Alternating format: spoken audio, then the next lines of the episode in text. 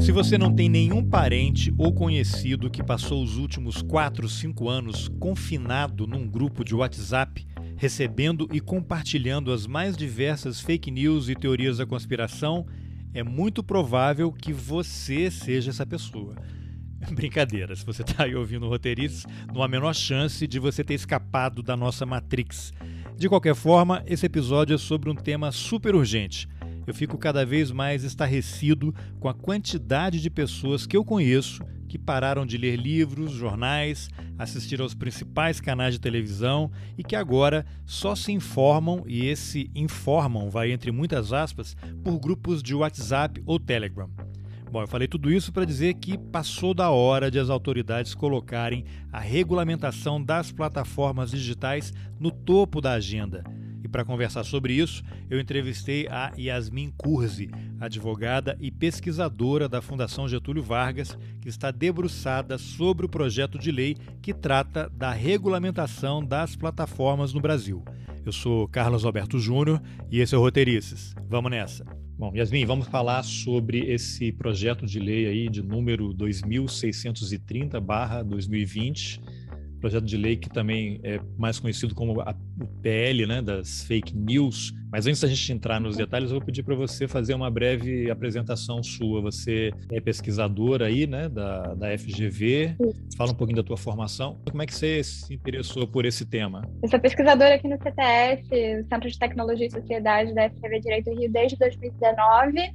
Também faço doutorado na UERJ, no IESP, estou aqui no último ano lutando para conseguir escrever a tese. Eu trabalho com democracia digital pelo menos desde 2018. É, eu comecei com esse tema assim que eu terminei minha dissertação de mestrado, que foi na PUC em Ciências Sociais, sobre direito de mulheres, movimentos sociais online. Então, desde 2018, eu comecei a trabalhar na DAP, da FGV, no projeto de é, esfera pública digital, da Sala de Democracia Digital, cobrindo aí fake news e eleições. Aí, em 2019, vim para o CTS, é, convidada pelo professor Ivar Hartmann para trabalhar com ele no projeto de regulação é, de conteúdo online, regulação de plataformas, tentando entender aí o que está sendo projetado por essa regulação privada que as plataformas exercem com as atividades de moderação de conteúdo. E aí, estou desde então aqui no CTS tocando essa área de regulação de conteúdo online, agora também trabalhando com o professor Luca Belli, professor Ivar Hartmann agora está no INSPER e o professor Luca Belli agora é o, é o, coordenador do Centro de Tecnologia e Sociedade. Bem, você está aí doutorando na, na UERJ, né? UERJ é essa universidade que tem um deputado aí que quer acabar com ela, né? Então vamos exato, agilizar muito. esse doutorado, vamos agilizar isso aí, porque senão vai ficar cedo daqui a pouco. Mas vamos entrar aqui, esse projeto de lei 2630-2020, ele é relatado pelo deputado Orlando Silva, do PCdoB de São Paulo. Você podia fazer uma breve apresentação do que, que ele prevê? Quais pontos, na sua avaliação, são pontos positivos, claro. negativos, o que não entrou e deveria ter entrado, e se ele atende às necessidades da sociedade brasileira? Vamos lá. O PL ele tem alguns dispositivos interessantes. Né? Ele veio da, do Senado, né? foi uma proposta é, ali elaborada pelo é, senador Ângelo Coronel e o Alessandro Vieira, que estavam à frente dessa, dessa, dessa agenda no Senado, foi do Senado para a Câmara, com algumas ideias já interessantes, é, mas que precisava ainda de muito detalhamento. Né? Fake news não é um, desinformação não é um, um algo que a gente pode resolver somente na canetada. Eu acho que nem com a versão atual do PL, que já foi bastante melhorada pelo GT da Câmara, que contou com diversos especialistas da colisão de direitos na rede, o professor Ivar Hartmann também, e a Clara Keller, que é, puderam dar explicações e detalhamentos em diversos aspectos do, do PL. Muita coisa foi melhorada, mas ainda assim a desinformação, a liberdade de expressão na rede precisa, não dá para resolver tudo na, na base da caneta, né? Tem muita coisa a ser desenvolvida, sobretudo em termos de política pública, em termos de educação digital da população, que eu acho que também o PL precisa, poderia ter alguns mecanismos previstos para isso, né? A gente tem ali, vamos lá, é, de dispositivos interessantes. Um dispositivo que fala explicitamente sobre a obrigação das plataformas de compartilharem dados voltados pra, para pesquisa acadêmica e jornalística. Isso é super interessante, super necessário para a gente conseguir caminhar para, por exemplo, pesquisas que trabalham com checagem de fatos, aprimorar esse tipo de pesquisa, e também para desvendar males que as, as redes sociais, como tem sido demonstrado por pesquisas ad hoc, pesquisas que trabalham com a, a própria ferramenta que foi desativada pelo Facebook, que era do Facebook, que é o CrowdTangle também. Eu li, acho que ano passado, há um grupo, há vários grupos de pesquisadores, mas nos Estados Unidos tem uma universidade, não me lembro qual agora, que eles estavam a New York University. É. Isso, investigando ali como é que Usando o Facebook e o Facebook soltou uma nota, tipo assim, não foi uma ameaça, mas foi uma ameaça, né? Dizendo, olha, parem Exato. de fazer isso, vocês não estão autorizados e as consequências vêm depois, tipo Putin falando com a Finlândia e a Noruega lá se eles entrarem na OTAN. Né? Então é isso, tem uma, uma ação da plataforma contra os pesquisadores. Isso vai se refletir, lógico, na negociação desse PL, né? A pesquisa, é, todas as pesquisas que, que tentam desvendar como que o modelo de, de negócios da, do Facebook, principalmente, funciona a partir de é, mecanismos de perfilhamento que afetam a, a, atenção dos indivíduos na plataforma, que podem gerar vício, que podem é, gerar é, comportamentos predatórios, né, que são é, comportamentos predatórios por parte da plataforma, que impulsionam conteúdos ultrajantes, conteúdos que podem gerar danos à saúde mental dos usuários, tudo a partir dos dados residuais que a gente compartilha na plataforma, né? A partir de, de uma, um rastreamento, é, um rastreamento do que é, das nossas atividades, né, do conteúdo que a gente está minimamente interessado, ou de atividades também em outros sites, não somente na plataforma, eles também rastreiam isso. Então, essas pesquisas estavam desvendando exatamente esse tipo de conteúdo nocivo a partir dessa ferramenta do CrowdTangle, que é, é uma ferramenta que permite que os pesquisadores trabalhem com os dados da API do Facebook.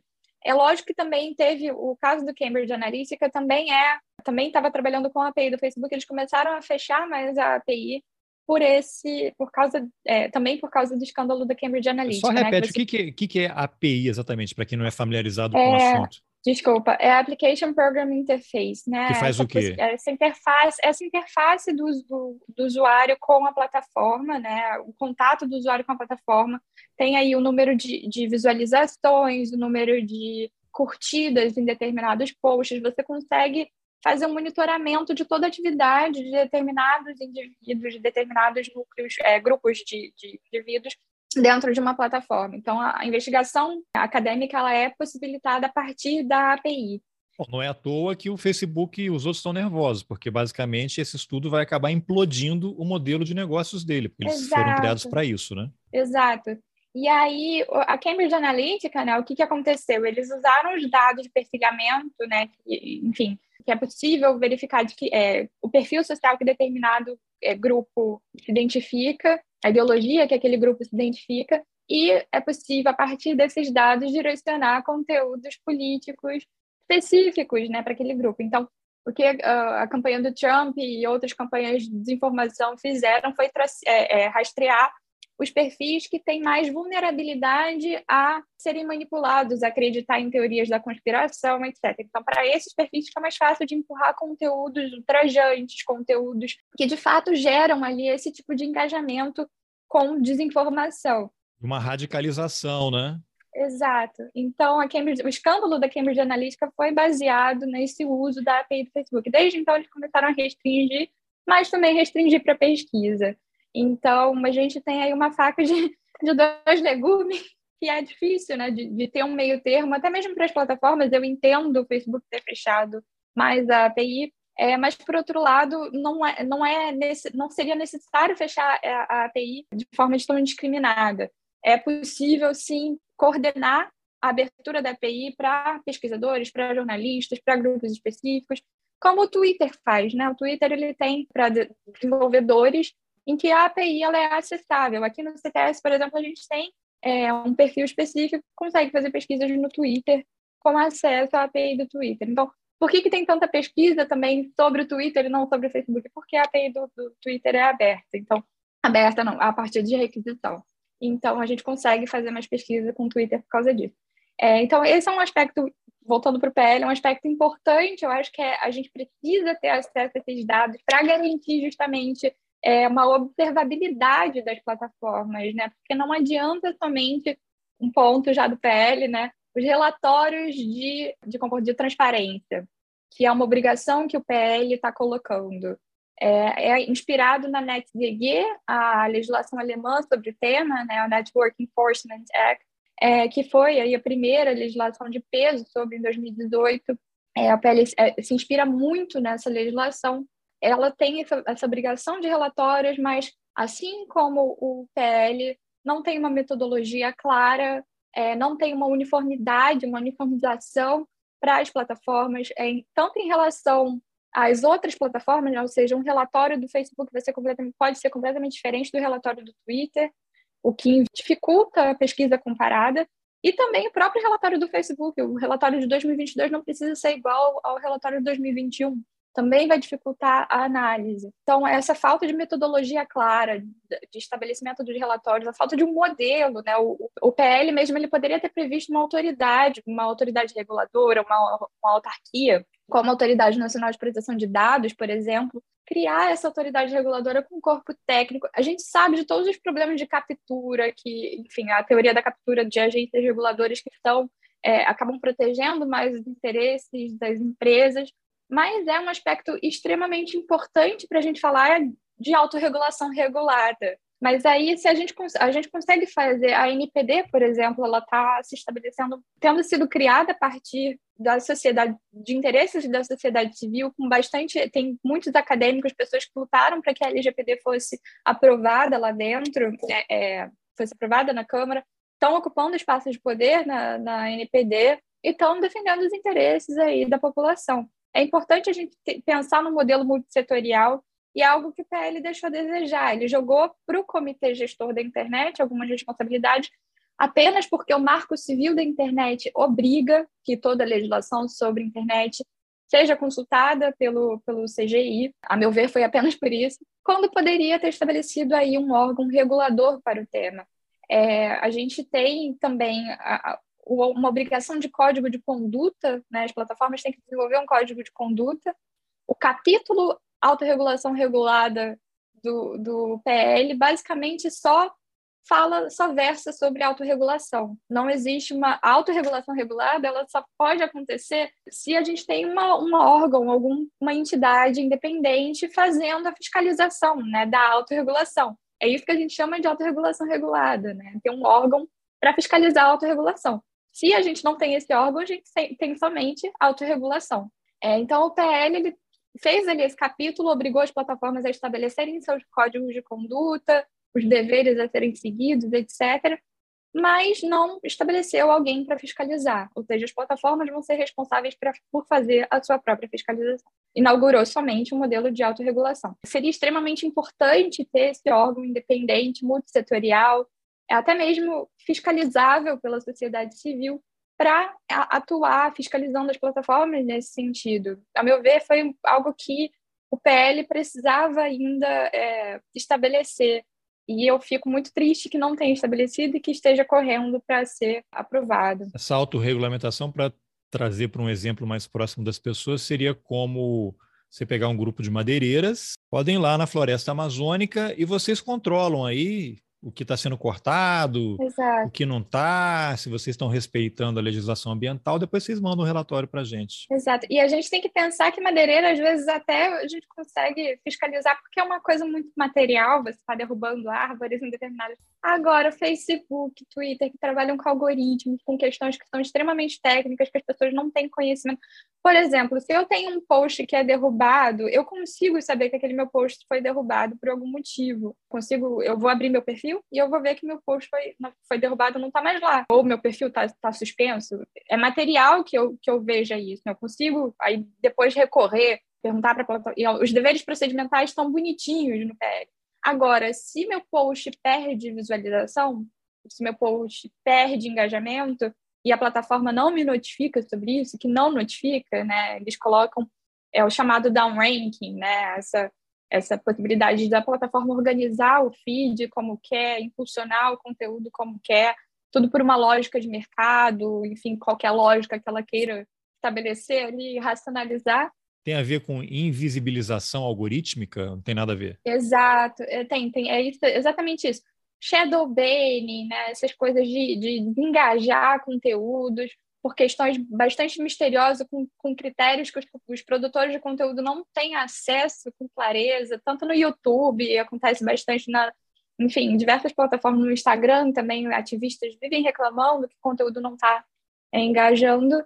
Nada disso a gente tem como ter acesso à informação de fato. É, eu vejo, por exemplo, no, no Twitter, você bota assim, faz um fio enorme com um monte de informação, link para reportagem de veículos sérios, conhecidos e, e nada. Aí você tem assim uma pessoa que é famosa e ela coloca assim: ah, acabei de voltar do mercado, estou chutando aqui. Aí 30 uhum. mil curtidas. Sim.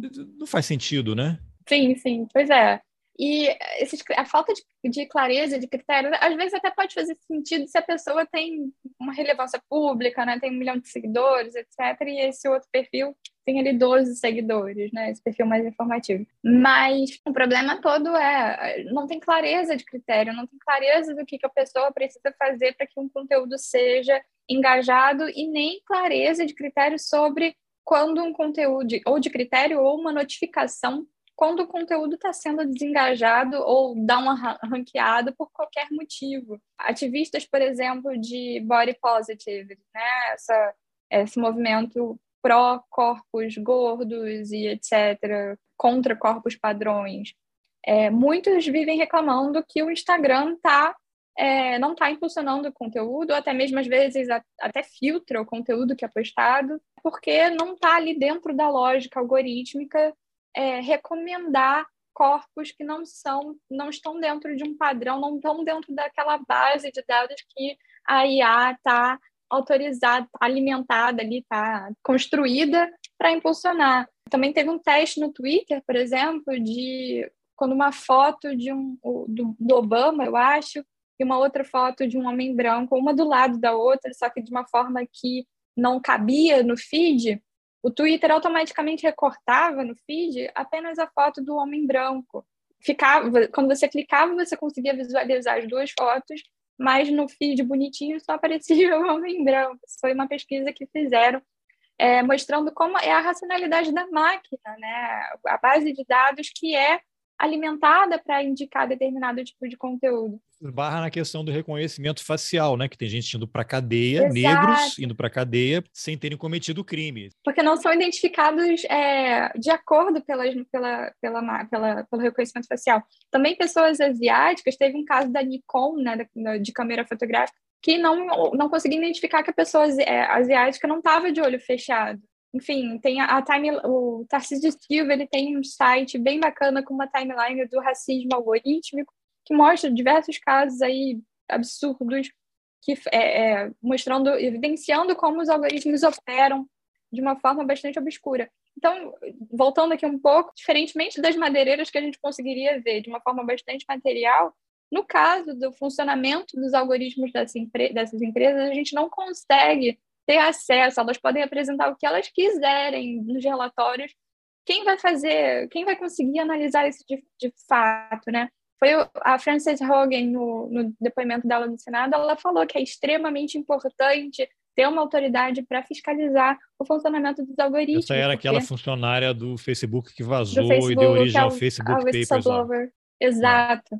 Ela, ela recomendou fortemente que fosse é, instituída uma instituição é, para fazer o controle e a regulação dos algoritmos, do funcionamento dos algoritmos das plataformas.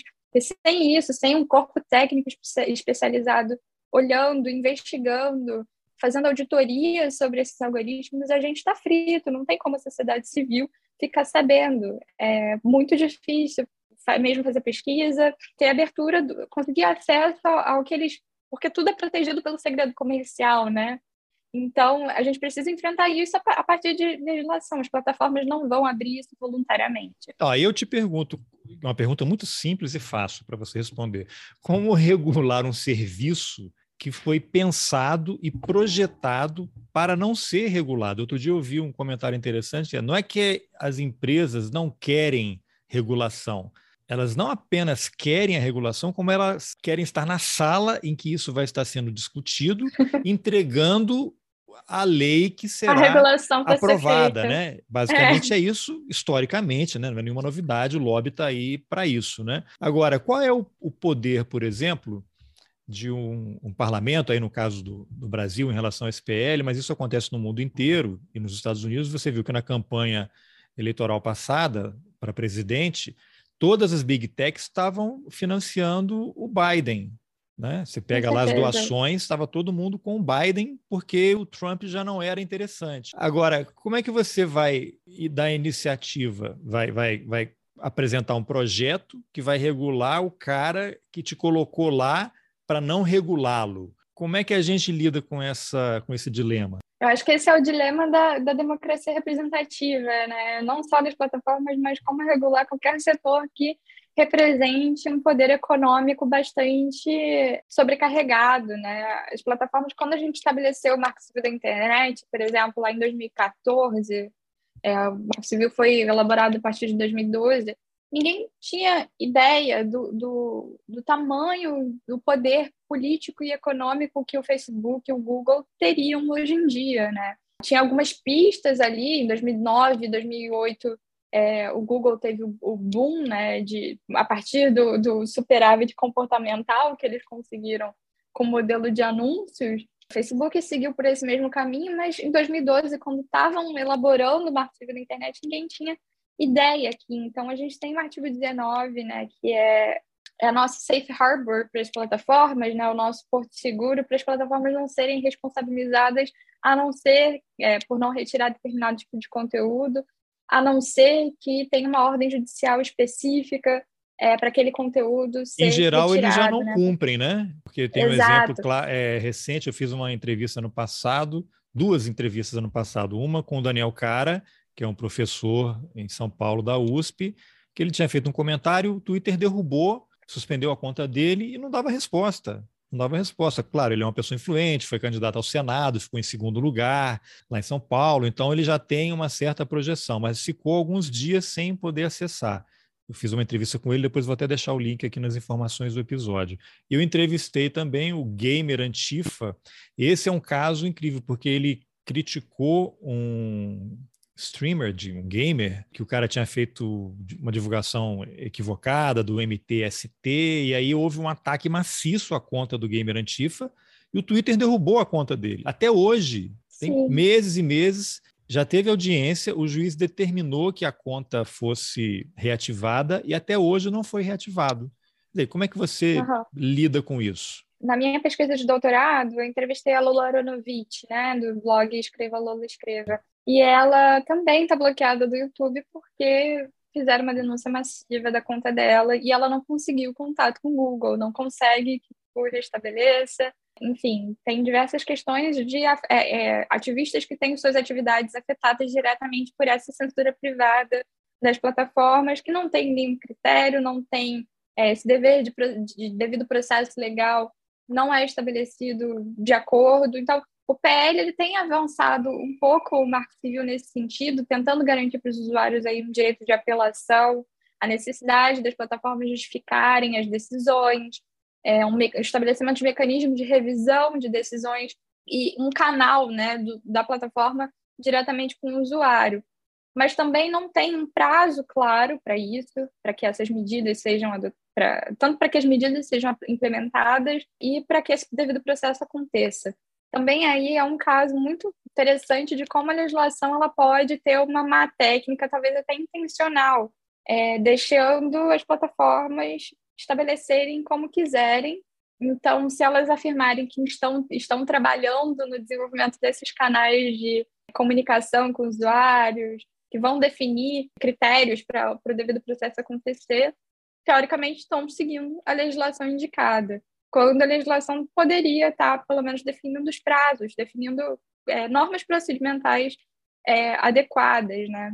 Então, o Marco Civil da Internet, quando ele foi elaborado, ele não tinha capacidade de prever que as plataformas iriam se tornar esse grande conglomerado com poder político absurdo e imprescindível. A gente precisa repensar, né? O, na, na Europa, tem o Digital Services Act, que está sendo elaborado, discutido agora, é, que já categoriza esses grandes conglomerados de uma forma diferente, com, de, com é, outros deveres estabelecidos, é, de, de, dever de cuidado do conteúdo, enfim, diversos outros deveres que devem ser seguidos por essas grandes plataformas. Eles categorizam como very large platforms. É, e a regulação chinesa também, né? Lógico que a China é outro, é um caso à parte, porque tem um governo bastante centralizado que está aí com uma recomendação, uma regulamentação sobre o funcionamento dos algoritmos bastante pesada. Mas eu acho também que a gente tem caminhado, sobretudo a partir da proteção de dados,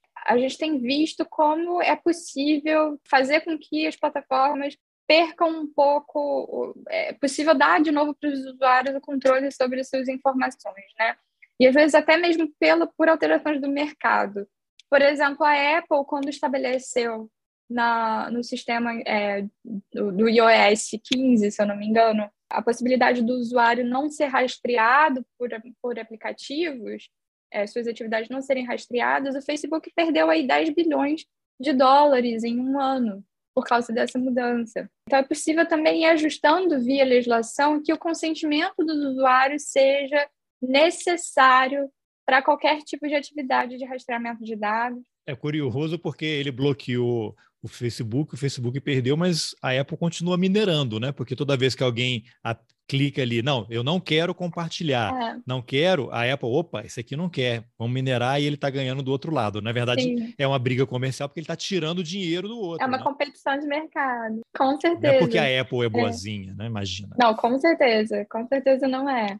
É, é, é, totalmente uma disputa de mercado. Só essa questão da proteção de dados, eu acho que é importante. A gente pode, sim, a NPD ela tem um papel bastante forte a ser prestado. Eu espero que eles consigam inserir isso na agenda deles em breve, né, na agenda executiva da, da NPD, para que esse controle seja mais executado. Né? O, o PL ele prevê ali na, nas regras de publicidade e propaganda também alguns dispositivos interessantes que dão aos usuários também mais autonomia em relação aos anúncios que são recebidos, que as plataformas estão absolutamente surtando agora recentemente. O Google e o Facebook estão fazendo uma campanha massiva contra esses dispositivos de publicidade do PL. O que, que ele diz exatamente? Ele, ele, restringe? Então, algumas legislações estão sendo pensadas na União Europeia proíbem, tem, tem buscado proibir o perfilhamento para microdirecionamento né, de, de anúncios caracterizando como uma prática bastante nociva de uso de dados sem consentimento e sem base legal, sem uma, uma base legal que justifique esse tipo de atividade das plataformas. O PL, em nenhum momento, ele está proibindo o perfilhamento, né? Ele está simplesmente colocando, dando mais poder para que o usuário possa decidir se ele quer ser perfilhado ou não. Então, ele tem ali uma obrigação de, por exemplo, as plataformas inserirem na, na interface delas prompts, né, um, um, avisozinho de que o dado vai ser coletado para isso e isso. Então, mas de qualquer forma isso já pesa, já, já é algo, uma alteração que elas vão ter que fazer que elas sabem que no fundo podem, pode ter um, um tiro na culatra de implementar isso e os usuários optarem por não compartilharem os, os dados e a partir disso elas vão perder o dinheiro de, de anúncios, né? Que é o principal. Mas aí não pode ser uh, tipo uma pegadinha, por exemplo, porque eu vejo assim, você entra em qualquer site, aparece agora, acho que foi alguma legislação que determinou isso, uma, abre um, uma janelinha ali de sobre cookies. Se eu uhum. aceito ou não. E aí eu já tive curiosidade de entrar em alguns, principalmente dos sites da, de mídia, né? De jornais. Quando você começa a ler aquilo ali, gente, o Globo, o G1, o UOL, esse pessoal tinha que me pagar para ler o site deles, porque ali você, Sim. quando dá o ok, você não, não vê, mas é quando você vai olhar, você está entregando a alma na mão deles. Eles podem fazer o que quiser Exato. e se bobear, é uma se bobear, tem, eles estão dentro é da tua máquina capturando tudo, contato, você compartilha foto, então você não sabe é. o que, é. que eles estão fazendo e eles estão ganhando dinheiro. E aí, assim, eu, não sou eu que tenho que pagar uma assinatura, eu tenho que ler de graça e eles têm que me mandar é, um dinheiro todo mês por eu estar ali tendo aceitado compartilhar minhas informações. E dependendo do site, se você não aceita, ele te manda embora, você não consegue entrar, não navega. Quer Exato. Dizer, é uma burla que eles estão colocando, né? Esse tipo de pool que, é, que a, gente, a gente chama de dark patterns, né? Padrões é, obscuros é, que não deixam, não dão clareza para os usuários do que está sendo coletado, ou enfim, informam de uma forma. É, é, Fala só, vou compartilhar com ali... terceiros, mas quem são esses é. terceiros? Ou então eles colocam, né? Até compartilhei com um amigo meu recentemente, de uma forma bastante é, contra-intuitiva para você clicar de uma forma para, por exemplo, concordo, verde, ali brilhando, com uma notinha muito pequenininha de que eles estão protegendo os seus dados pessoais, e você vê ali o concordo logo do lado, sendo que o concordo é referente a todas, a todas as opções de compartilhamento dos dados, né? Então, eles estão usando esses padrões obscuros de design para enganar os usuários a aceitarem determinados tipos de cookies que não são necessários. E eles estão burlando a LGPD a partir disso, porque a coleta de dados ela tem que se dar a partir do princípio da necessidade do uso daquele dado para a finalidade que é estabelecida pelo site. A NPD precisa fiscalizar isso de uma forma mais atenta, a Secretaria Nacional do Consumidor também dentro do Ministério da Justiça precisam, e o PROCON também, precisam ter um olhar mais é, atento para esse tipo de comportamento e começar a punir, de fato, as empresas que não se adequam à LGPD como é necessário. É, é importante, né, esse tipo de movimento. A gente é, é uma coisa muito fácil de se comparar, se olhar, por exemplo, para sites da União Europeia. Você tem ali o acesso aos cookies de uma forma bem, bem clean, né? Você consegue ver com clareza, não tem esses botões brilhosos nem nada do tipo. E é importante que os sites se adequem. Eu acho que essas multas vão chegar em algum momento. A NPD é uma instituição que tem se mostrado bastante séria e que, enfim, está aí para proteger a sociedade civil é, é, é implementar a LGPD né? de fato. Que é Lei Geral, é, Lei Geral de, Proteção de, Proteção de Dados. De dados. Tá. Exato. Que tem a possibilidade de contar com essa Autoridade Nacional de Proteção de Dados, que foi instituída em dois, finalzinho de 2020, né? É uma instituição nova e que está ainda né, com, tentando engajar a legislação na sociedade civil. Vai demandar um tempinho, mas eu acho que vai pegar e a gente vai conseguir ver esses sites aí mudando. É, muitas pessoas não sabem como se adequar ainda à LGPD, né? ou então contratam equipes jurídicas que não, não estão tão preparadas, assim, dificultam o acesso dos usuários é, à execução das leis, do, do usuário ao acesso aos dados. Então, é, tudo isso precisa ser modificado com bastante urgência. É, as multas vão chegar, uma hora vão chegar. É, mas tudo isso, esse tipo de atividade perniciosa é proibido pela legislação. Não tem por que essa coleta acontecer se não tem necessidade. E é isso, eu acho que também a Tem necessidade pode... para a gente, né? Porque para eles é, é, todo o modelo de negócios, né? Exato. E eu acho que a NPD ela precisa também cair em cima dessas plataformas. É algo que eu realmente espero que eles coloquem na agenda executiva é, esse tipo de, de, de, fiscalização do uso de dados pessoais. É, é algo que realmente também o PL poderia estar tá dialogando um pouco mais, indicando os dispositivos da LGPD, porque eu acho que o PL, quando ele foi, estava sendo muito comentado, foi logo quando a LGPD estava sendo aprovada, né, 2020, que aconteceu tudo isso. Então, está tudo muito recente, é, as duas legislações poderiam estar tá conversando melhor, harmonizadas. E também é outro, outra coisa que o PL deixou a desejar, o PL 2630. Agora, isso que você falou aí tem a ver com um trechinho que eu tirei da nota técnica que vocês produziram aí, você me mandou, que é o seguinte, aí abre aspas. Enquanto atores privados, plataformas digitais assumiram a função de intermediárias da comunicação pública, protegidas pelo artigo 19 do Marco Civil da Internet, de responsabilização sobre o conteúdo veiculado por meio dela criado por terceiros, elas têm a capacidade de decidir que tipo de conteúdo poderá ser postado, mantido no ar e recomendado ou impulsionado para seus usuários através da atividade de moderação de conteúdo. Essa decisão é feita com base em seus termos de uso, diretrizes de comunidade, o que faz com que essas plataformas sejam entidades autorreguladas. Né? De novo, voltamos àquela questão da autorregulamentação. Essa questão aqui, não sei se eu entendi bem, queria que você esclarecesse. Por esse artigo 19 do Marco Civil, meio que deram, ó, vocês resolvam aí, vocês vão se autorregular, vocês têm a responsabilidade é. enquanto estão aqui no espaço público, você é uma empresa privada, mas o espaço é público, está todo mundo opinando. Então tem uma, uma confusão, não sei se já começa daí, que fica essa confusão. Afinal, qual é o limite entre o público e o privado? Onde é que o, o privado pode decidir e o público pode reagir? E aí, quando você vê que eles não respeitam nem decisão judicial em relação à uhum. postagem, eu não sei se essa, esse artigo aqui pode ter sido uma, uma origem de algum tipo de ruído aí nessa comunicação e nessa dificuldade de entendimento do papel de cada um. O artigo 19, como eu estava falando, ele veio nesse contexto é, de início da, dos aplicativos, né, de início da, da, da, entrada da sociedade nessa internet mais democratizada, né, nessa possibilidade outro mundo, de você né? ter outro, outro mundo. mundo.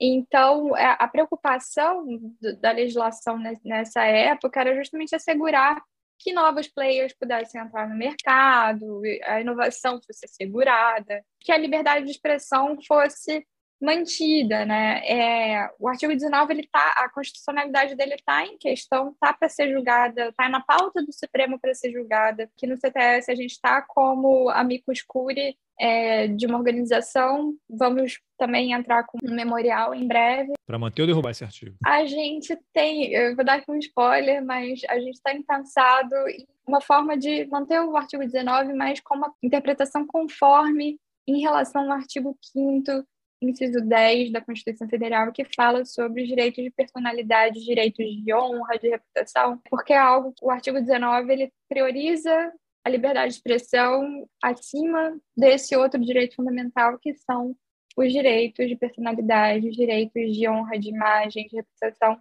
que são imprescindíveis também para possibilitar que as pessoas participem da vida pública, né? Então, a liberdade de expressão, quando você, quando a gente assegura somente ela, a gente assegura que um grupo mais poderoso possa falar acima dos outros grupos, né? A gente pode assegurar movimentos assimétricos de, de, de discursos, né? Então é importante garantir mecanismos de reparação desse, desse, de danos que a liberdade de expressão pode causar. A gente tem visto isso muito com as campanhas de desinformação, com injúrias, etc. Até porque você tem um, do próprio governo, né?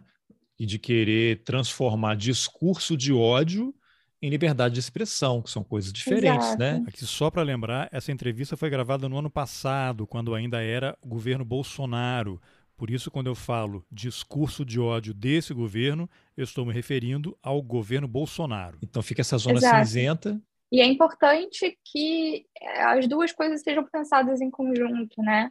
Então a gente tem optado justamente também porque o que, que é um, o artigo 19 ele tem que ser pensado no seu tempo, Assim como a GSA, é, essas legislações têm surgido diferenciando esses grandes conglomerados com poder de fazer a comunicação acontecer, de recomendar, impulsionar conteúdos, de fato, de fato moldar a opinião pública para determinado sentido, informar desejos da população, enfim, cercear a possibilidade de futuros para determinados grupos sociais. Tudo isso é feito a partir das interfaces dos aplicativos, né? Tudo isso é feito a partir da infraestrutura comunicacional que as plataformas criaram.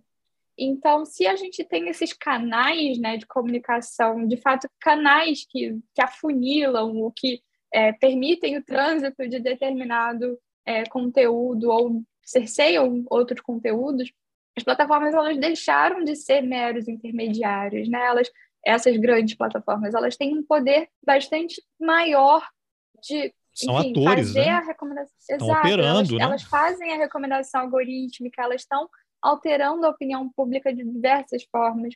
Então, é possível, é necessário pensar nesse novo poder, nessa, nessa, nessa no, nessas novas capacidades mesmo que as plataformas foram estabelecendo ao longo desses anos e, e, de fato, interpretar o artigo 19 de uma forma que essas equiparações, esses dois direitos, né, o, o, o direito de liberdade de expressão e o direito é, à honra, à, à reputação, direitos de personalidade sejam preservados de uma forma harmônica, porque senão as pessoas precisam entrar com uma ação judicial para restabelecer determinado conteúdo ou para retirar determinado conteúdo, quando, na verdade, uma, uma mera comunicação deveria bastar. O próprio artigo 21 do Marco Civil da Internet que fala sobre é, porno, é, o que a gente costuma chamar de pornografia de vingança, né, revenge porn, o termo mais correto seria a, a difusão, disseminação de imagens íntimas não consentidas. O artigo 21 ele, ele tem a opção é, da vítima entrar com uma notificação ou com o representante legal da vítima entrar com uma notificação para a plataforma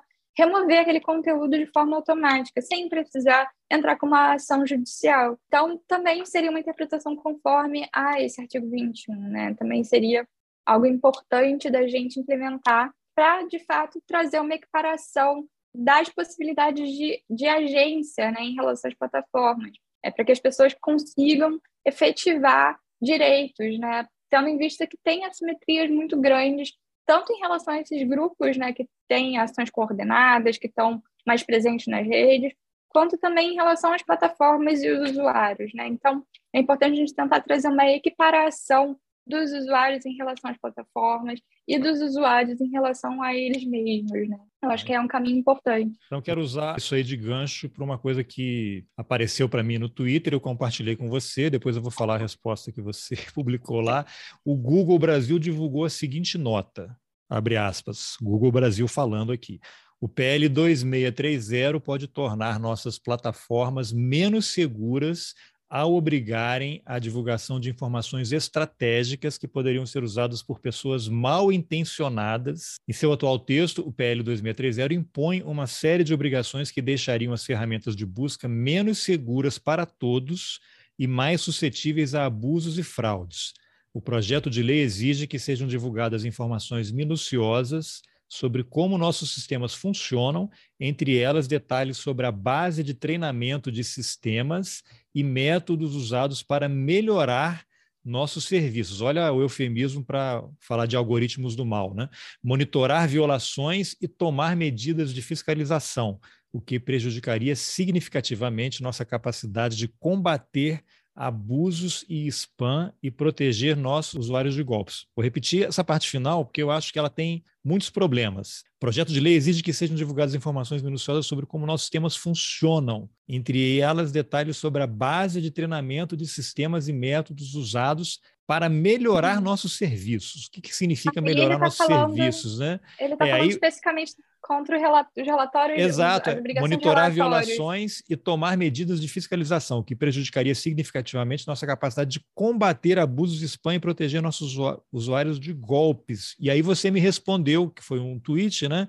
Você respondeu completamente surreal e uma verdadeira chuva de desinformação. Eu diria que seria um, um, um, tsunami. Agora eu pergunto: de que forma saber como as redes monitoram violações e tomam medidas de fiscalização poderia ser prejudicial ao combate de abusos, de spam e, e comprometeria a capacidade de proteger os olha, usuários de golpes? Olha, Carlos, sinceramente, essa, essa nota, além, além de é. mal escrita, é completamente. Uma chuva de desinformação, porque aí eu me lembro, isso, isso que eles estão dizendo aqui foi tudo que eles não fizeram, por exemplo, na invasão do Capitólio nos Estados Unidos em janeiro do ano passado, quando grupos supremacistas estavam há quatro anos articulando isso nas redes, e eles sabiam, estavam lendo, deixaram acontecer.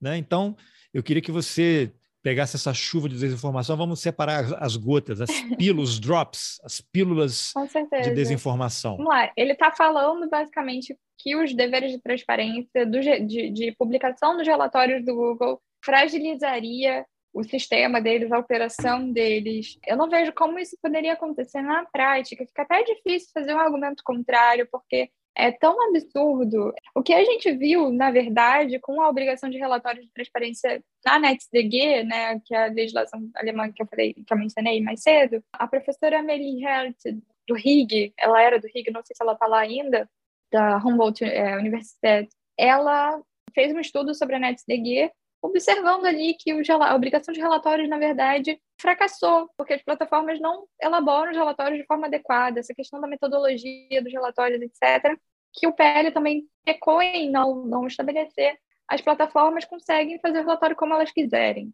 Então, é tão, é tão, é tão ruim esse argumento do Google, porque é de fato é um dispositivo é, é um escárnio essa nota, né? É um é. escárnio, um tapa na cara da, da e gente. É, e é um dispositivo que não está bem feito do PL. Então, a gente já tem um dispositivo ruim e uma empresa que está querendo atacar até mesmo esse dispositivo ruim. É um dispositivo não ruim, mas um dispositivo que poderia ser melhorado. É, não, o que eles querem é piorar. Vamos piorar esse negócio. Exato. Então não tem que ter nem obrigação de relatório, né? Não pode ter obrigação de, de transparência sobre a operação que ele, as operações de algoritmos que elas que a plataforma está tá, tá realizando. Eles tentam usar muito esse argumento do segredo comercial para qualquer coisa. E essa é uma batalha regulatória que vem com, com qualquer coisa que se, se mostra inovadora, etc. Não, eu acho que eles é, têm é, razão em tipo tentar de defender o segredo comercial, porque se descobrirem, vai todo mundo preso, né? Então, é, a regulação, ela sempre precisa. É, por que, que a gente tem o, Estado? Né? Para proteger a população de é, abusos econômicos.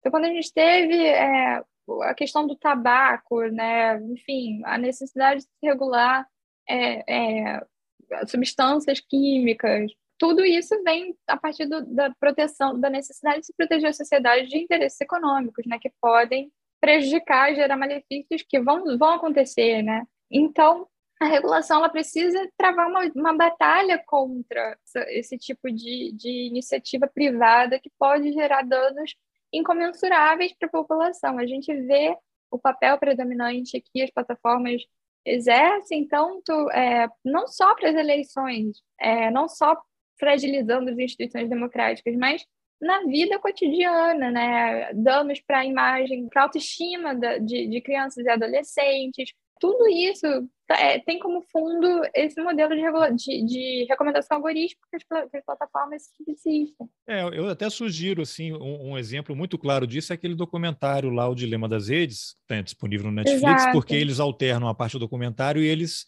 fazem uma encenação ali, né? Tem personagens que estão representando tudo aquilo que está acontecendo, né? E é exatamente isso, como é que as pessoas vão entrando em depressão por conta do algoritmo. Posta uma foto, ah, não tem curtida, não tem clique, e aí faz uma coisa mais absurda, aí tem clique. Isso vai num processo de radicalização e a pessoa entra em depressão, em, em em, em, sofrimento mental. E as coisas que são recomendadas, né? O meu Instagram, por exemplo, eu abro ele, ele parece uma feira, porque são produtos, são serviços, são pessoas lindas, são viagens, são coisas que a gente não consegue ter no dia a dia e o desejo vem, né? Essa coisa é, é não consegue comprar um quilo de cenoura, ca... imagina.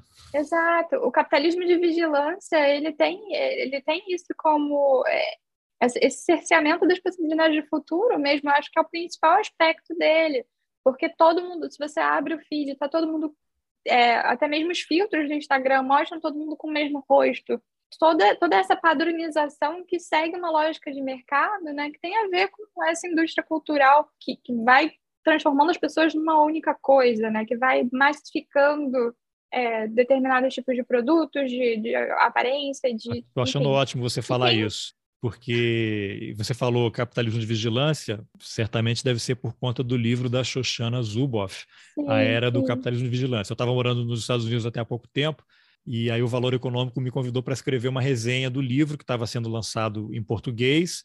E aí a editora, acho que estava lançando aqui. Enfim, eles estavam agendando entrevistas dos jornalistas brasileiros com a Xoxana. E aí eu fiz uma entrevista por Zoom com ela logo Legal. depois de ter feito, ter assistido o dilema das redes, né? E aí eu fiz, um, fiz uma brincadeira com ela, que eu falei para ela, professora Zuboff, eu nunca tinha ouvido falar da senhora, aí até o dia que eu assisti o Dilema das Redes. E ela aparece ali em quatro, cinco momentos muito específicos, né? E ela meio que conseguiu reduzir a ideia do livro, que é um livro enorme, em inglês são 600 páginas, aqui no Brasil tem, sei lá, 800 páginas. E aí eu falei para ela, depois que eu assisti o documentário, eu estava vendo, aí peguei o celular, a Amazon, comprei o livro dela. Pronto, já tinha o algoritmo do Netflix que eu estava assistindo, juntou o da Amazon que eu comprei o livro. Eu falei, depois daquele dia, a senhora começou a aparecer para mim na timeline, no Facebook, aparecia matéria de jornal, sugestão de podcast, que eu ouço muito podcast de entrevistas com ela. E, a, e agora eu estou aqui na sua frente tendo essa conversa porque eu vou escrever sobre você. A minha dúvida é se você é um você existe ou você é um algoritmo maligno que tá assim ela deu uma risada falando eu sou não se preocupe mas eu sou praticamente um algoritmo né e aí uhum. eu comentei com ela depois isso que você falou de tudo igual não sei se você assistiu eu sugiro um desenho do estúdio Pixar, né, que é da Disney, o Wall-E, que é um desenho de 2010, 2009, sei lá, que é um robozinho que é largado na Terra e a humanidade está no espaço. Eu vou dar um spoiler aqui, quem não viu já devia ter visto, né? E lá todo mundo, é tudo robô, ninguém faz nada, todo mundo obeso, e agora aparece um telão, agora a moda é vermelho, aí todo mundo aperta um botão, a roupa vira né? vermelho, agora é, é azul, e azul. É exatamente isso que você falou, né? E aí eu perguntei, mas como é que vai ser isso? Porque você tem o Elon Musk e o Jeff Bezos, que estão numa corrida espacial, e vai ser um ali, porque eles vão embora para outro planeta e vão largar a gente aqui. Não é que eles sejam negacionistas, eles sabem o que está acontecendo, só que eles não se importam, eles estão indo para outra. É o, é o monolito negro lá do 2001, Odisseia no Espaço, toda vez que aparece o um monolito, é porque a humanidade deu um salto evolutivo. E eles estão indo embora e a gente vai ficar. Por isso que tem que prestar atenção nesse PL. Falei muita bobagem? Exato. Não, não, eu acho que é. Não tem como falar de, de regulação sem falar desses interesses privados. Né? A gente precisa enquanto sociedade, buscar formas de tentar alcançar e tentar limitar o poder que essas pessoas têm, né? O Elon Musk está aí soltando foguete toda semana, um vai colidir com a Lua em breve, enfim, diversas Ele já está abrindo o sinal enquanto... de satélite para a Ucrânia, né? Chamou enquanto o Putin para um duelo, tá né? Com, enquanto a sociedade está aí com milhões de problemas, com a linha da pobreza aumentando, é, com a linha da miséria aumentando, enfim, todos os problemas que a gente vê muito claramente aqui no Brasil todos os dias, é, eu acho que é imprescindível a gente regular o poder que essas empresas têm tido. E não tem como falar que isso vai limitar a inovação. Não vai limitar a inovação. Sempre usam esse tipo de argumento. É, a regulação vai colidir, vai fazer com que a inovação não aconteça mais. E isso nunca aconteceu na história e não vai acontecer. Não é porque a gente está tentando assegurar que direitos sejam efetivados que a inovação vai deixar de acontecer. Até porque a, a, verdadeira inovação não vem dessas grandes empresas. Essas grandes empresas foram inovadoras no tempo delas e o que elas estão fazendo é se manter é, no poder, concentrar capital. A inovação vai vir, vem de outras instâncias, vem de universidade, vem de pesquisa, é, que essas empresas conseguiram concatenar a, a partir de, de capturar dinheiro, né? algumas, né? né? Isolar outras. Exato. Né? Exato. É algo que o, que o Mark Zuckerberg fez e está tá sendo processado pela, pela, pela, pelo, pela instituição reguladora de corrupção, né, FTC, FTC dos Estados Unidos, né? E está sendo punido agora por isso, porque ele comprou o WhatsApp, comprou o Instagram sem é, autorização legal, né? Com práticas bastante maliciosas, chamando pessoas para trabalhar é, antes é, de outras empresas que ele não conseguiu é, recrutar, que ele não conseguiu comprar, e logo depois que absorveu o know-how dessas empresas, mandava essas pessoas embora, né? Isso tudo também está relatado muito detalhadamente no livro da Shoshana. É. É, aliás, a, a, professora Zub, a professora, a professora Zuba odeia o Zuckerberg, ela falou que ele devia estar na cadeia, porque ele, é. segundo ela, ele pode mudar a qualquer momento. Basta ele querer, é, mudou o algoritmo. Fulano, vai cá e muda o, o, o, algoritmo, né? Até outro dia eu vi uma matéria do New York Times que eu achei também um absurdo assim. O, o repórter falou porque agora a guerra, a invasão da Ucrânia pela Rússia é uma oportunidade para as big techs, essas plataformas, fazerem o bem, assim como fizeram na época da Primavera Árabe. Mas como assim? A guerra é uma oportunidade para fazerem o bem? Não precisa de uma guerra para mudar um algoritmo, né? eles estão fazendo isso porque é o modelo de negócios, é uma coisa deliberada.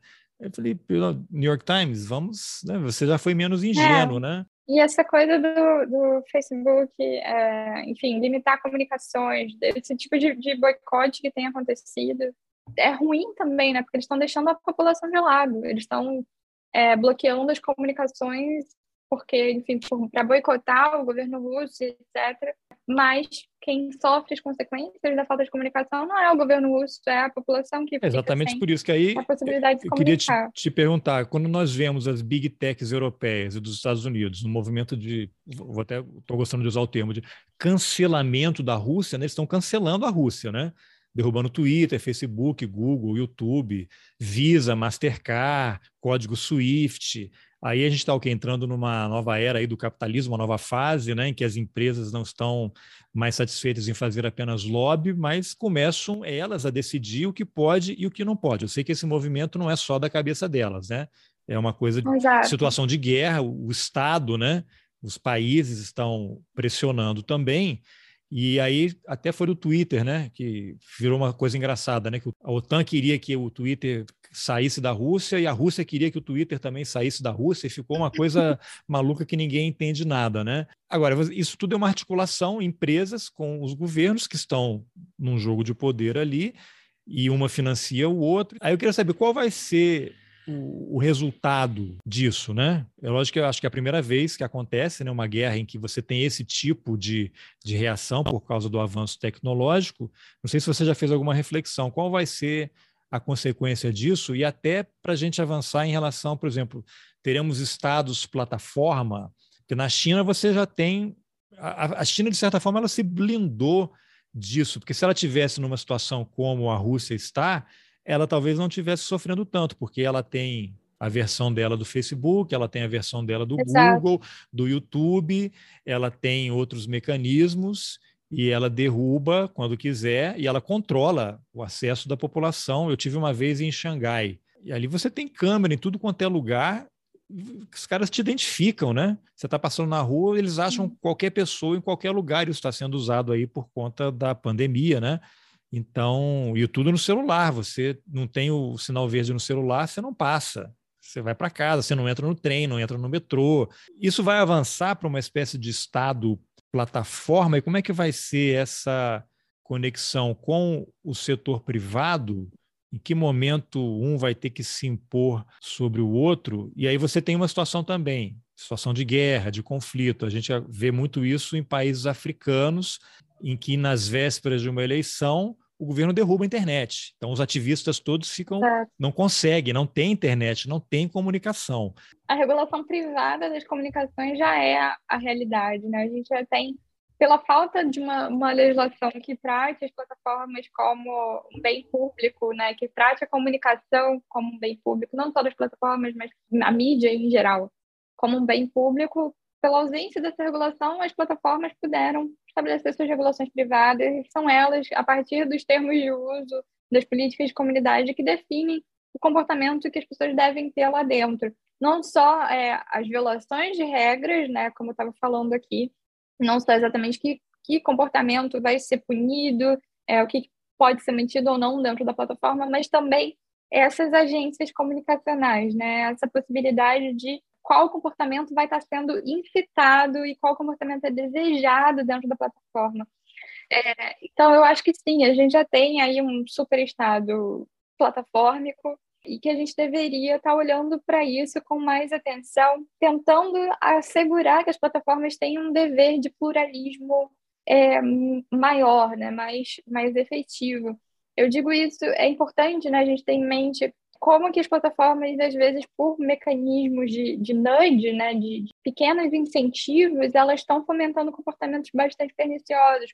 Se no Twitter, por exemplo, como o Twitter, inclusive o Twitter tem que tem, tem buscado implementar isso para evitar comportamento nocivo, se ele tivesse ali um promptzinho que aparecesse na tela toda vez que alguém estiver fazendo um comentário que pode ser negativo, né?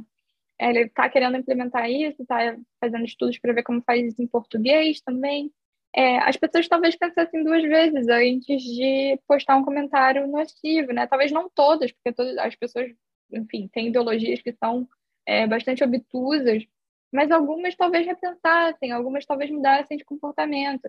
Então, ao invés, de, ao invés daquele que está na sua mente, o que você está pensando agora, e aí qualquer pessoa vai escrever o que está pensando naquela hora, enfim, se, se, se isso não fosse citado, sim, comportamento mais cívico, talvez a gente tivesse outros resultados, né? Então é importante também, a gente não pode esperar que isso venha sempre das plataformas. Alunos todas querem vetar é, conteúdos mais problemáticos, como pornografia e etc., porque elas querem que as pessoas passem mais tempo né, de, usando a plataforma, então conteúdos extremamente violentos às vezes não, não pegam muito bem, né? Vão, podem atrair 10% ali dos usuários, mas os outros 90%, um pouco mais razoáveis, talvez não fiquem ali, né? Então, eu acho que é, é, é importante a gente pensar também na regulação como incitar comportamentos mais positivos dentro das plataformas, né? pensar como assegurar que as plataformas também tenham um papel é, no pluralismo democrático. Eu acho que isso também não é tão intromissivo. O problema é que a gente tem uma ideologia liberal de Estado muito forte aqui no Brasil. Apesar da gente ter o, o constitucionalismo como é, é, base, né, desde, por causa do movimento de, de direitos constitucionais da década de 80, a gente tem guinado muito para esse Estado cada vez mais liberal, em que há uma exceção para as empresas privadas fazerem o que quiserem, né? Então, cada vez mais a gente tem rumado para esse tipo de, de ideologia dominante. E eu acho que a gente ainda tem um debate muito forte para ser feito com a sociedade para melhorar essa percepção também, né? Para assegurar que a gente pense que as empresas também precisam cumprir com direitos humanos, com direitos constitucionais, né? É algo que alguns países, a Alemanha consegue fazer muito bem e tem tentado, tem reivindicado bastante, né? A França também, alterações na legislação via DSA para assegurar o pluralismo democrático, mas a gente no Brasil parece estar mais próximo dos Estados, cada vez mais próximo dos Estados Unidos nessa, nessa vertente é, liberal de Estado, e eu espero que isso venha a mudar com, com o tempo, né? Eu tenho um pouco de otimismo ainda de que com o debate do PL, com esses, esses escândalos da, do, do, poder das plataformas sobre as comunicações, isso tudo ainda surta algum efeito é, e que a gente consiga conduzir um debate certo com, com a sociedade civil, né? Que a gente possa conseguir transmitir esse tipo de, de ideia, né? De uma forma adequada. A gente sempre vetou muito a qualquer possibilidade de regulação da mídia, né, aqui no Brasil possibilidades que poderiam assegurar uma mídia mais, mais plural e democrática. O debate, é, voltou, volta também... meio o Lula fala, e aí o que, que, a reação imediata qual é? Tentar confundir com censura. Não, com censura, que é censurar a mídia, não tem é. nada a ver uma coisa com a outra. Né? Exato. Exato, e eu acho que é, tem esse medo né, da imprensa, da censura e etc., por causa da, da ditadura, do histórico de autoritarismo, mas não é, não é uma mídia é, a falta de regulação faz com que apenas poucos grupos consigam concentrar o poder econômico e liderar o mercado, né? Mas não, é feito para isso, né? É, projetado não gera isso, né? diversidade, né? Não vai é. gerar mais democracia. Agora, Yasmin, é, eu queria falar um pouquinho com você sobre a questão de moderação, né? Que isso também está uhum. lá no, no PL, vocês têm se dedicado a, a analisar isso. Eu pergunto isso por causa de uma, uma matéria da revista The New Yorker ano passado, mostrando como os moderadores do Facebook estavam adoecendo. Os caras passam dias e dias assistindo vídeos, todo tipo de violência, né? abuso sexual, pedofilia, mutilação, maltrato a animais, tudo de ruim que a humanidade produziu está sendo jogado nas plataformas e você tem seres humanos, né, já tem algoritmo que identifica ali imagem, Exato. derruba automaticamente, mas muita coisa vai, as pessoas estão adoecendo, né? O Facebook está pagando psicólogos, é, os algoritmos, psiquiatras. Os algoritmos precisam ser treinados por essas pessoas também, né? Então, antes de você classificar, tem um algoritmo que faça. É, não, exatamente, com todos os, os vieses de cada pessoa ali, né? Então, agora o Facebook Exato. ele tem o quê? 3 bilhões e meio de usuários ativos, não sei. Imagina a quantidade de publicação diária. E você precisaria o quê? De quantas pessoas para poder ver e derrubar isso, né? Você tem que ter um é. algoritmo muito bem treinado. É impossível, né? E aí você. E o dado tem... da a equipe o dado da equipe são 15 mil moderadores. Então, mas não é nada, né? Facebook, né? 3 bilhões e meio de pessoas, imagina. Exato. Aí você tem, e aí na matéria, não sei se foi nessa mesma matéria ou numa outra, que teve uma repórter que acompanhou um ano de discussões do, do Facebook, participou de várias reuniões com executivos, e aí eles lançaram a ideia da Suprema Corte do Facebook, né? Que foi o que a matéria o Oversight Board. colocou. É, que aí você tem ex-chefes de Estado que participam e tal, mas assim, não resolve, porque eles começam a criar critérios diferentes e regras diferentes para definir uhum. que postagem pode ficar e qual não pode. A do Trump pode, mesmo que ele esteja incitando um golpe de Estado e uma violência. O cara que é um Zé Ninguém e que faz a mesma coisa, esse cara está limado, vai perder a conta dele, né? Então, como é que isso vai ser possível? Porque hoje o que a gente Sim. vê é isso: as plataformas têm a sua Suprema Corte e a regra vale, dizer, a regra oficial é só enquanto estiver dando dinheiro. Dizer, vai dar dinheiro sempre, né? Engajamento eles vão ganhar com mais ou com menos, né? Mas eles só tiram do ar a hora que fica chato demais, quando os caras invadem o Congresso americano e morre um policial que estava defendendo o prédio. Aí passou então. dos limites. Aí essa semana vazou aí uma troca de mensagens, acho que foi do Instagram, em que eles estavam pensando em autorizar temporariamente discurso de ódio e incitação ao assassinato do Putin. Aí vazou, não, era só um estudo. Não só do Putin, mas de soldados russos, né, também. Exatamente. Então, essa é a Suprema Corte que vai decidir. A Suprema pois Corte é, depois, né, para julgar, mas os caras estão planejando. Isso é o que vaza, imagino que não vaza. É, o Comitê de Supervisão do, do Facebook, ele tem um problema na sua origem, né? Ele, é o Mark Zuckerberg, tem... é o problema. ele tem uma, uma equipe, né, de as pessoas que compõem o comitê, você não tem diversidade, você abre a lista, né, os nomes são públicos, está na Wikipedia. É, a maioria das pessoas são dos Estados Unidos. Então, começa por aí. É, o Facebook tem 3 bilhões de usuários, mais de 3 bilhões de usuários hoje em dia, com pessoas do mundo inteiro, majoritariamente da Índia e do Brasil. É, então começa por aí. A gente tem uma discrepância de regras de ordena do ordenamento jurídico mesmo dos Estados Unidos em relação a esses outros países. Se a gente não tem uma mínima representatividade dos países que têm mais pessoas, mais usuários no, no comitê de, de supervisão, o que a gente vai ter na formulação de regras, na, na, na implementação de regras, é a fomentação de uma hegemonia do ordenamento jurídico norte-americano, né, com aquela coisa da primeira emenda, não sei o quê, se sobrepondo ao ordenamento jurídico e constitucional desses outros países. Né? A primeira observação que eu tenho a fazer sobre o comitê. A segunda, né, por que, que eu acho o comitê tão ruim? Né? A ideia dele foi bastante comemorada por, por pesquisadores, etc., mas eu acho a ideia ruim porque ela dá uma passabilidade para o Facebook de que eles estão fazendo alguma coisa. Não, e legitima, é, né? O que legitima qualquer tipo de atividade que eles, que eles tendem a conduzir. Porque o, o, que o Facebook pode fazer é simplesmente falar que eu remeti o caso à análise da, do comitê de supervisão. E está tudo bem. Né? É essa a resposta que ele tem dado a, aos casos de, de, abuso que tem acontecido na plataforma. Sendo que o comitê de supervisão ele tem uma, uma garantia ali de independência, etc., mas que independência é essa, né? Quando, por exemplo, o Facebook ele banca pesquisa de vários, vários, várias pessoas que estão dentro do comitê de supervisão, né? Que tem ali algum interesse de, de, de aplicarem para algum edital, de, de, liderarem algum edital de pesquisa do Facebook, né? Tem diversas questões bastante ruins a serem pensadas. Então, quando a gente vai ver a composição do comitê, não tem ali uma, um estabelecimento de um critério de, de enfim, de uma, uma tentativa de que as pessoas parem de, ou, ou não, não conduzam pesquisas, ou tenham uma autonomia é, de outra forma, né? uma autonomia financeira de outra forma. Então, é, é, difícil, né? Não tem, como, não tem como esse modelo dar certo. O modelo de governança do comitê de supervisão do Facebook é bastante ruim.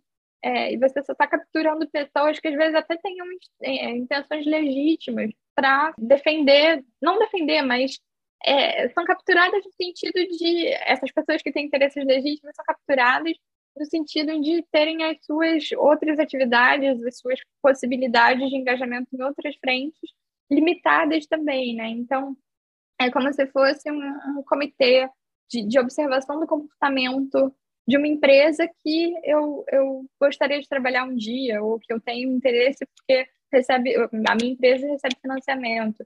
Então, é, é muito complicado. Eu acho esse, o modelo do comitê bastante ruim e não, não vejo com bons olhos como pode dar certo a falta de representatividade dos países que estão lá dentro. Eu acho que, para mim, de, deveria, deveria ser extinto o comitê de supervisão do Facebook. Ele foi feito para funcionar desse jeito, né? O plano era esse, o plot, exato, o plot exato. era exatamente esse. Agora, exato. Yasmin, como é que as empresas elas têm se posicionado em relação a algo que está previsto também aí no projeto de lei, que é a criminalização de disparos em massa e disseminação de conteúdo desinformativo? Aí eu vou te dar algumas informações para você analisar. Inclusive o termo é, é pomposo, né? Muita gente pode até pensar que não tem nada a ver com divulgação de mentira, né? Mas no fundo é, é isso que eles querem dizer ali. Aí eu queria usar um caso atual para facilitar a compreensão das pessoas. Por exemplo, o blogueiro Alan dos Santos está foragido lá nos Estados Unidos, teve a conta derrubada no Twitter, no Facebook, derrubaram o canal dele no YouTube. Aí ele migrou para o Telegram. Telegram que é agora está demonizado, né? Daqui a pouco ele vai ser incluído aí vai integrar o eixo do mal ao lado do Irã, da Coreia do Norte, né? Que achavam que era russo, um, um software espião, mas aí não está na Rússia e não tem escritório no Brasil. Imagina o Supremo com toda a sua capacidade não consegue achar um representante. Aí a Folha de São Paulo faz uma matéria dizendo sim, tem um escritório aqui no Brasil, mas é só para coisas de propriedade industrial. Mas na verdade os caras têm o contato e aí iniciou-se um, um diálogo. E aí, o Alan dos Santos derruba um canal dele. Aí ele cria outro canal lá no. Opa, ó, tá vendo? Ó, espião aqui do meu celular já, já quer saber. então, quem fala que não está ouvindo, né? Aí o, o Alan dos Santos cria um canal lá no YouTube, no, no Telegram. Aí derruba, aí vai faz ameaça aos ministros do Supremo, né? Aquelas coisas que ele costuma fazer, aí vão lá e derrubam. Só que já tem outros 10 canais dele de stand-by, todo mundo já sabe. Ó, se cair esse, tem esses outros aqui, né? Sim. Que mecanismos seriam possíveis para que uma pessoa de fato fosse impedida de publicar algo quando houvesse uma decisão judicial, por exemplo? Vamos ficar aqui nos, nos limites da lei. Né? Um, um, algoritmo, não sei, que identificasse o rosto dele, toda vez que alguém compartilhasse um vídeo dele, o canal da pessoa, essa terceira pessoa é, que divulgou, então o canal dela seria derrubado, a conta da pessoa seria bloqueada e eventualmente pudesse ser até banida, e aí eu vou fazer o papel do advogado do diabo aqui. Mas isso também nos leva para um caminho perigoso? Qual é o meio termo daí? Então, vou lá, eu sou fã, vamos supor, né? Uma coisa louca, eu sou fã do Alan dos Santos. Ele está banido, mas ele me manda por e-mail o vídeo e eu subo no meu canal. E isso tem outras 100 pessoas e todo mundo que segue o cara sabe, tem essa relação de onde é que vai sair.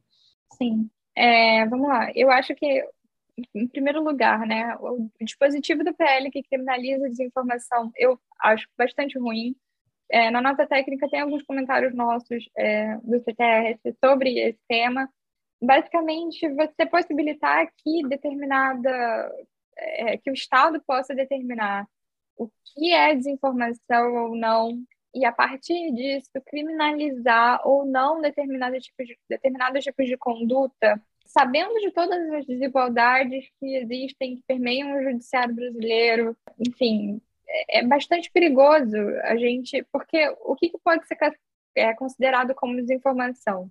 É pegar uma, de fato, uma imagem de uma pessoa, de uma pessoa pública, fazendo uma coisa que ela não estava, fazer uma montagem em cima daquilo e publicar na internet, mas também pode ser um argumento político um pouco mais tendencioso para determinada vertente que eu quero escrever no meu jornal. Isso também pode ser considerado desinformação. Quem vai determinar exatamente o que é verdade, o que não é? Então, é, não acho que seja o caso para é meio é, argumento dos, da ala bolsonarista, né? Parlamentares bolsonaristas, a própria família Bolsonaro também, né? Para você ver como a coisa é complicada. Aí você vai falar isso, ah, você é bolsonarista, então Deve como eles. Não, é, vão me acusar de bolsonarista se, se eu defender isso. Mas você vê como é que é uma Mas captura que... do tema, né? É uma captura. É, o problema. O problema da criminalização é esse, né? A gente não pode tornar crime a disputa de verdade. Eu acho que isso é, um, é, é de fato um absurdo, porque você está possibilitando que determinadas pessoas sejam presas por ideias emitidas. Isso e outras sejam donas da verdade, né? Exato. É uma violação gravíssima da liberdade de expressão e a gente não sabe que fim pernicioso isso pode tomar. Agora, outra coisa é empresas que fazem disparo de massa. Né? A Patrícia Campos Mello mostrou muito claramente como essas empresas são orquestradas na Espanha, em, em call centers, enfim, diversas empresas trabalham com esse tipo de atividade. Essas empresas podem ser e devem ser penalizadas, não, não é, é, a pessoa, o dono da empresa, talvez não precise ser preso. Né? Eu acho que a criminalização desse tipo de atividade também não vem ao caso, mas a penalização e o fechamento das atividades. Eu acho que faz todo sentido para ele ter incluído um dispositivo que fale sobre isso, né? Fechamento de atividades que, é, é de, de, de, disseminação de disparo de massa de desinformação por empresas, né? Por, por quem, quem torna disso uma atividade comercial. porque eu acho que o elemento da intenção está muito claro ali, que é uma intenção de lucro, enfim, e quem está pagando por isso também. Outro ponto é, cabe à Justiça Eleitoral é, determinar regras de comportamento nas eleições. É, mentir sempre foi uma prática bastante forte em diversas campanhas políticas, não só da direita, mas também da esquerda, do centro, enfim, de todos os partidos políticos. A mentira ela tá, não a mentira, né, mas os ataques a outros candidatos, enfim, às vezes escorregam um pouco, é, ou ocultam ou opacam a verdade de diversos sentidos que a gente pode, em diversos sentidos que a gente pode entender como mentira, né? Então, também é necessário tomar cuidado com que tipo de, de determinação a justiça eleitoral pode ter nesse sentido. Eu acho que é tudo, tudo precisa ser pensado com base na proporcionalidade das decisões, das ações das pessoas, né? O que, que o que, que pode ser considerado tão grave a ponto de uma pessoa ter que perder o mandato? É o caso do Daniel Silveira, por exemplo, é, que está chamando pessoas, estava chamando pessoas para matarem, é, tacarem uma bomba no Supremo por causa de atos que ele considera como ruins, né? Enfim, eu acho que tem, é uma questão de gradação, uma questão de proporcionalidade. E aí a justiça eleitoral deve, de fato, tornar essas candidaturas inelegíveis. Eu acho que nesse tipo de. Quando há uma gravidade na ofensa, medidas mais graves devem ser adotadas, proporcionais àquela, àquela ação ofensiva. Outro ponto também é a disputa da, de verdade ela deve vir a partir de fomento às agências, agências de checagem, ao jornalismo investigativo. É, não tem como falar de, de combate à desinformação sem falar em política pública para produzir jornalismo de qualidade. Eu acho que isso é imprescindível e o PL fomenta ali a atividade de checagem em diversos, em diversos pontos e eu acho que é uma medida interessante. Agora, criminalizar é, emissão de desinformação, a gente pode estar falando também de, de, enfim, a possibilidade de punição de pessoas que não talvez nem tivessem intenção maliciosa de desinformar determinado debate. Às vezes elas apenas acreditam que aquilo é uma verdade. Então é Tem bastante muita gente que invadiu o Capitólio achou que estava lá restaurando a democracia. Exato, exato. Então é muito perigoso a gente fumar para esse tipo de. Eu acho que é uma medida autoritária. É, agora, outra coisa é o presidente da República postar foto de uma pessoa, o nome de uma pessoa, como inimiga da população, e, enfim, de uma jornalista, por exemplo, falar publicamente que essa pessoa precisa ser atacada esse tipo de, de, de ataque, de incitação de, de à violência. De incitação à violência precisa ser limitado, assim como outros, outras postagens que podem gerar dano para a população. A questão da Covid-19 tornou isso muito claro, né? O fomento a medicamentos que não têm efetividade comprovada cientificamente, tudo isso também precisa ser limitado. E é importante né, que as plataformas estejam coordenadas com é, instituições de respaldo científico para tomarem medidas para evitar que esse tipo de informação perniciosa e nociva circule, né? Então, eu acho que é importante também é, que as plataformas atuem sobre isso. Outra coisa é, é, é, completamente diferente, né? A gente colocar tudo no mesmo, no mesmo bojo, é, as ações das plataformas para regular esse tipo de conteúdo, dar, dar às plataformas a possibilidade de que elas possam remover conteúdos que são nocivos para a sociedade civil e outra coisa é a gente respaldar que as plataformas também possam censurar o que elas consideram como pernicioso naquele ambiente, mas que é para uma ideologia extremamente puritana, né?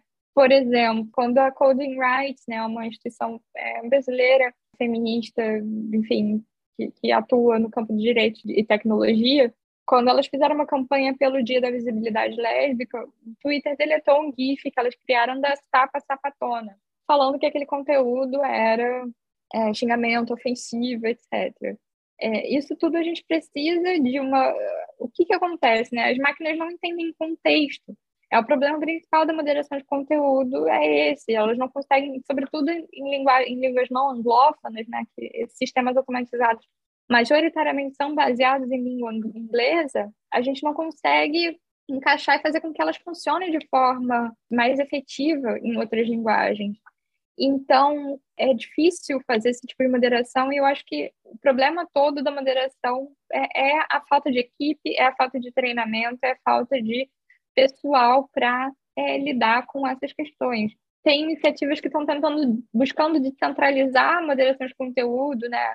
O Twitter agora implementou aquele sistema de, de downvote, etc., para tentar sinalizar que comentários estão é, menos necessários em e relevantes em determinado debate, etc. Mas também a gente precisa de cuidado, porque existe o que a gente chama de coordinated flagging, né? Uma ação de, de denúncia coordenada que às vezes tem como tiro na culatra a derrubada de perfis de ativistas, né? De perfis que estão preocupados com é, questões cívicas. Então, enfim, é uma questão bastante complexa e eu acho que é importante mais incentivo para que a moderação humana possa acontecer, né? Que as, as equipes em cada país sejam, sejam fortalecidas. Né? As empresas têm dinheiro para isso, né? Essas, esses, as very large platforms, né? Elas têm dinheiro para investir em equipe, em pessoal, sobretudo nos países onde elas operam com maior frequência, né? Onde tem mais usuários. Então não tem desculpa, né? Elas podem investir mais nisso. E cabe ao regulador brasileiro cobrar. Você poderia comentar desse caso ainda fiquei curioso lá do Alan dos Santos, né? Derrubar, porque uhum. houve uma decisão judicial, né? Os próprios, as próprias Sim. plataformas derrubaram o canal dele, mas ele foi para o Telegram, que derruba, ele cria outra, derruba, tem... cria é. outra tem essa questão da falta de possibilidade de moderação, né? Você não tem ferramentas adequadas para denunciar, às vezes, determinado conteúdo, e as, as IAs, às vezes, não detectam determinado conteúdo como abusivo. Saiu agora, recentemente, uma reportagem sobre grupos predatórios no, de, de menores de idade no Facebook, em espanhol, e são grupos que têm como título buscando novios de oito anos, entendeu? É uma coisa abjeta e está no título do grupo. Por que, que a IA... E quando, quando o jornalista foi tentar denunciar, a denúncia não foi levada à frente pela IA, pela moderação automatizada, que não considerou aquilo como conteúdo impróprio. É, essa dificuldade de treinamento das IAs em outras línguas é algo que as plataformas precisam instantaneamente melhorar. Elas têm dinheiro para investir nisso, né? Não faz sentido não ter esse tipo de, de aplicação. Eu acho que é a mesma coisa, né? Voltando para o Alan dos Santos, é, é, basicamente o mesmo problema, é essa falta de treinamento dos algoritmos em outras linguagens e a falta de mecanismos para que os usuários possam também executar é, denúncias, né? E, novamente, falta de equipe para fazer moderação falta de equipe para nos países para olhar. Mas podia ter um, um, algoritmo ali que plotou ali o rosto dele, porque você é. coloca uma música num vídeo no YouTube, na hora os caras te derrubam, né? Então, apareceu ele, opa, você bloqueia. Com certeza, falta interesse. É só querer Sim. fazer, né? Eu que não entendo nada é de... É uma questão de falta de interesse. É, agora, em relação à rastreabilidade de mensagens, né? Parece tem um ponto também aí no, no projeto, o, o, Telegram, que a gente já mencionou aqui, segundo a mídia aí, tem se tornado santuário né, de nazistas, pedófilos, traficantes de armas, pessoas. Escolha uhum. algo ruim, você vai encontrar lá, né? Uma deep web aí aberta para todo mundo. A empresa tem que concordar, porque ela não respeita a decisão judicial. Os caras nem acham aqui no Brasil. Né? Eu não sei em outros países se existe algum tipo de regulação em relação ao Telegram e essa rastreabilidade, não. porque é ponta a ponta, que se o cara pegou meu celular, aí ele vai ver o que eu mandei. Uhum. Mas saiu do meu celular, eu, queria... eu deletei, já era. Eu só queria pontuar rapidinho que a criptografia, o Telegram ele não é criptografado. As pessoas acreditam, acham que o Telegram tem criptografia de ponta a ponta, ele não tem. Ele tem ah, apenas tem? grupos secretos. Ah, apenas por isso que o hacker secretos. de Araraquara fez aquele estrago lá e tal. ele só tem nos grupos secretos, ele não consegue, ele não tem criptografia nos, nos chats normais. Olha, é só todo mundo fazer grupo secreto, né? É, o WhatsApp e o Sign, o Signal tem por default a criptografia, né? O Telegram não tem. O problema do Telegram, né? Eu acho que o WhatsApp ele tem adotado medidas para tentar é, diminuir a incidência desses grupos, mas de novo, né? O WhatsApp Brasil até tem mais equipe aqui no Brasil do que o Facebook, mas, de novo, precisa ter mais. Precisa ter mais moderadores, precisa ter mais possibilidades de investigação dentro dessas plataformas. Acho que a Polícia Federal tem feito um, um papel e tem prestado um papel importante de investigação mesmo é, é, de alguns grupos que já são citados, que estão, que estão sendo investigados em inquéritos, né, de, por exemplo, pedofilia, etc., tem conseguido monitorar esses grupos e a atividade desses grupos sem quebrar a criptografia. A criptografia ela é extremamente importante para a gente manter o respeito a direitos democráticos, né, o exercício de direitos democráticos. O PL, é, em primeiro lugar, na versão original dele, ele quebrava a criptografia para tornar possível a rastreabilidade de mensagens, ou seja, você podia é, é, voltar atrás de quem descobria a origem de determinada mensagem e todo, toda a cadeia de, de, de conversa que ela teve. Mas isso é extremamente de onde perigoso. saiu sobre... o celular daquela a primeira fake news, o primeiro disparo. Exato. Só que a gente tem que pensar que não é só para fake news que isso pode servir. E que a gente vem de um país que tem um histórico autoritário muito forte. Então, todos os movimentos sociais, movimentos por direitos na rede. Estão querendo enquadrar é, o MST bateram... como terrorista, né? Estão fazendo uma exato, lei para isso. Exato. Então, é, é, extremamente perigoso que isso passe da forma como estava na versão original do PL. O professor Daniel Doneda, né, do Instituto de Direito Público e é, conselheiro da ANPD, ele propôs essa, essa alteração e foi é, aceita pelo, pela nova versão do PL de que a rastreabilidade ela só possa acontecer a partir de decisão judicial, ou seja, se eu já tenho um inquérito instaurado, se eu já tenho, se tem a necessidade daquela, daquele grampo ali, que é basicamente o que o nosso processo penal já prevê, né? A gente pode botar um grampo no telefone se você tem uma investigação em curso, se é necessário ter aquele grampo, enfim, você consegue monitorar as ligações a partir dessa decisão judicial com todos os respaldos, todos os procedimentos legais que a exceção necessita, né? Então, a rastreabilidade ela pode ocorrer é, a partir dessa nova redação do PL, é, a partir de decisão judicial, né? A partir de um inquérito específico para monitorar um celular específico, não é para quebrar a, a, possibilidade de comunicação e proteção de direitos de todas as pessoas que se comunicam utilizando aquele aparelho. É, que é, é uma, era objeto. Ah, não, vou, não vou colocar para você, não, para não fazer aquilo que o Sérgio Moro fez com a conversa da Dilma e o Lula, né? O pois é. E tal, né?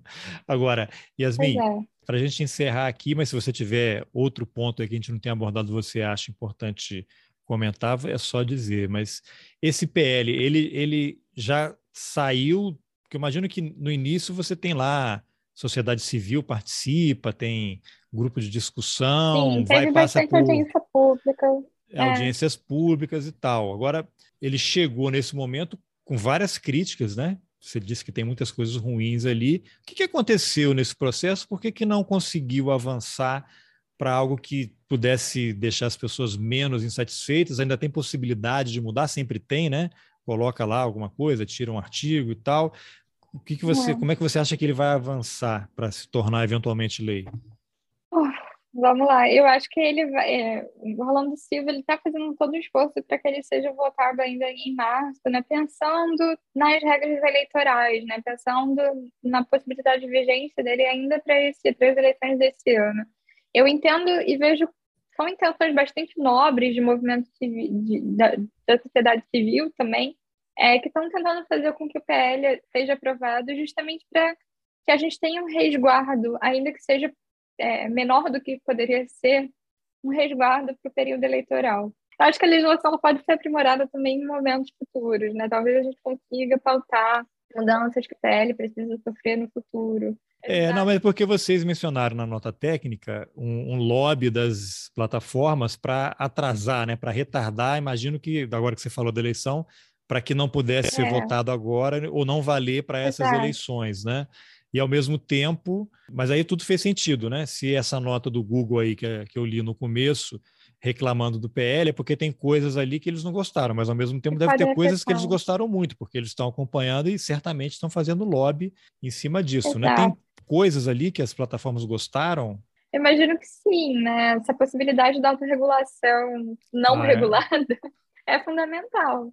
Mas eu acho que é, é isso, né? E também tem aqui um outro artigo que tem sido bastante problemático, que é a questão da remuneração de veículos jornalísticos na verdade, tem mais dois, né? A remuneração de veículos jornalísticos que pode engendrar um problemão para veículos menores, né, que podem não ser identificados como um veículo jornalístico, enfim, gerar mais é, concentração de mercado do que o dispositivo. É, as plataformas estão quebrando a imprensa, né, mundo afora.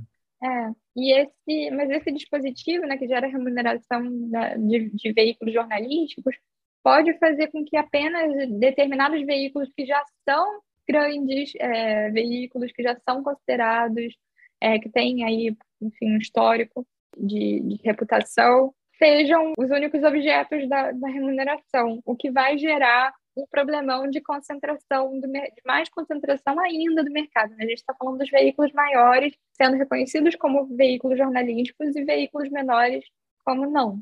Então, os veículos menores também estão preocupados, olhando com preocupação esse dispositivo e querendo a remoção dele. Outro dispositivo também que eu acho que é bastante problemático e que está gerando um debate muito forte agora, porque inclusive ficou de fora da nossa nota técnica, porque não tinha me atentado para a problemática que poderia ser gerada é, agora que estão começando a, a, bater um pouco mais nele, que é a questão da imunidade parlamentar. É, o dispositivo, ele também, o, o PL, ele também prevê um dispositivo que fala sobre possibilidade de conteúdos parlamentares ser, serem protegidos e não serem moderados. E aí a gente aí, pronto, tem um né? problema né? enorme, enorme. Basicamente, como um valor de notícia, né, o newsworthy, o conteúdo que é considerado newsworthy, ele é deve ser mantido pela plataforma como tal e etc. Essa foi a regra de ouro do Facebook até Capitólio, até 2020. A partir disso começou a mudar um pouco, né? Por isso que o Twitter também demorou muito para flaguear tweets aqui no Brasil que é, desinformavam em relação à, à Covid-19, tweets parlamentares. Algumas né? semanas só, né? Exato. E aí o PL quer tra trazer esse cenário de novo, né? Da, da newsworthiness para esses tipos de, de comentários. Então, é um dispositivo bastante preocupante, mas não só. É, eu acho que ele somente, na verdade, ele tem traduzido a legislação, né? tem traduzido o, a imunidade parlamentar para o ambiente das redes. Eu acho que o Instituto da Imunidade Parlamentar precisa ser repensado como um todo aqui no Brasil. Né? Os deputados não podem falar qualquer coisa no exercício do mandato e assegurar que isso seja abarcado pelo guarda-chuva da, da, imunidade parlamentar. Né? Eles precisam ser responsabilizados por atos e danos que causam a outras pessoas e à democracia. Eu acho que é, é algo que o Supremo precisa se posicionar, né? Eu não sei se tem alguma ADI sobre imunidade parlamentar sendo é, colocada agora, é, sendo, sendo cogitada. Eu estou um pouco por fora desse debate, mas é, eu acho que é uma medida bastante importante. Agora, em relação ao PL, é isso, ele está trazendo para dentro das redes a imunidade parlamentar que já existe, o Instituto da Imunidade Parlamentar que já existe na prática, né? Então, ampliando, né? O instituto, o instituto é problemático e agora as plataformas vão estar também de mãos atadas para fazer com que as regras sejam aplicadas. Então, são dois dispositivos aí que eu destaco. É, porque eles devem estar adorando, né? Olha, eu não posso fazer nada, eu não posso tirar esse tweet aqui que tem Exato. 30 milhões de visualizações. Estou muito chateado, mas a lei não me permite. Exato. Então, são dois dispositivos aí que eu acho que também geram bastante preocupação e precisam ser olhados com mais atenção. Talvez não o PL seja aprovado e esses dispositivos permaneçam lá. Eu vejo com muita tristeza que o PL tenha fracassado em estabelecer uma autoridade reguladora. Eu espero que isso possa ser revisitado, ainda que o PL seja aprovado esse mês. Bom, depois que eu fiz a entrevista, houve algumas alterações no projeto de lei. Eu falei com a Yasmin e ela me mandou alguns áudios comentando essas mudanças e é isso que vocês vão ouvir agora. Eu destaco aí pelo menos sete pontos. O primeiro é sobre a publicidade digital. O artigo 7 que tem sido bastante criticado nos últimos dois meses, pelo menos pelo Google e pelo Facebook. Ele vedava o cruzamento de dados de terceiros, tem desvio de finalidade, seguindo os ditames da LGPD, porque você possibilita né, a finalidade lucrativa sem ciência, sem consentimento dos usuários, né? E aí tem um desvio de finalidade. Agora, o artigo 7 ele tem ali uma, uma clareza em relação à adequação à LGPD, faz menção direta à legislação e possibilita a prática de cruzamento de dados de, dados de terceiro, desde que em acordo com a lei, ou seja, em acordo com o consentimento do usuário e etc. O segundo ponto que eu destaco é sobre imunidade parlamentar. Né? É um artigo que está trazendo bastante polêmica no debate público nos últimos dias. Tem um problema principal, né, que é a primazia do, da liberdade de expressão de parlamentares nas redes sociais em relação aos outros usuários, né? Então, é um tratamento diferenciado. O Instituto da Imunidade Parlamentar, ele nasceu com o objetivo de evitar a censura estatal, né? De evitar, sobretudo a gente saindo de um regime autoritário, nasceu com esse, com essa, esse objetivo de evitar que parlamentares fossem cerceados, fossem presos pelo exercício né, da luta por direitos sociais, etc. Então é sobretudo um artigo que fala sobre uma liberdade negativa, né, uma liberdade do sujeito frente ao poder de punição estatal. Quando há essa inserção da imunidade parlamentar para a atividade de proferimento de discursos em redes sociais, né, esse tratamento diferenciado em um ambiente que é prioritariamente, né, a priori, é privado, a gente tem que lembrar que, por mais que as plataformas sejam espaços significativos para a comunicação pública, são empresas privadas, tem aí uma, um desvirtuamento do que o dispositivo significa, né? E sem contar os danos possíveis a partir disso. A gente sabe que parlamentares têm tido um papel bastante presente na, na desinformação hoje em dia, né? Com diversas pesquisas mostrando como o discurso desinformativo acaba chegando na população, acaba alcançando mais pessoas a partir do crivo de parlamentares. Quando um parlamentar começa a compartilhar, né, isso tem um efeito em cadeia. Então é complicado por, acho que por esses dois pontos, né? Primeiro porque desvirtua o objetivo inicial do artigo,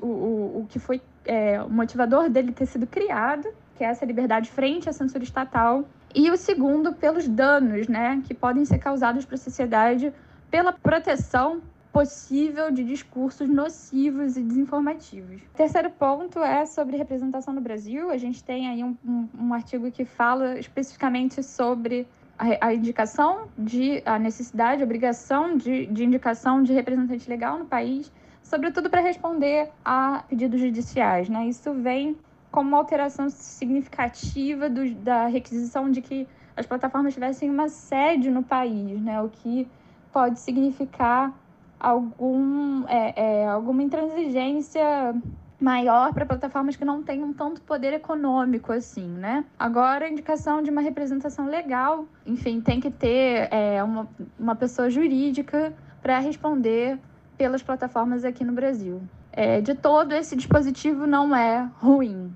Sobre conteúdo jornalístico, né, também é um ponto aí. A remuneração de, de canais de veiculação de notícias é um ponto bastante polêmico. Eu mantenho a crítica que a gente fez aqui no CTS, é, na nossa nota técnica sobre o PL 2630. É bastante possível que canais, inclusive o deputado Orlando Silva também reconheceu isso, disse que vai buscar uma nova apreciação, uma nova redação até o dia da apreciação da proposta, mas há uma possibilidade de que essa remuneração acabe onerando bastante negativamente os canais independentes, né, possibilitando é, mais é, remuneração para canais que já representam uma grande concentração da mídia. Então esse dispositivo aí é bastante complicado.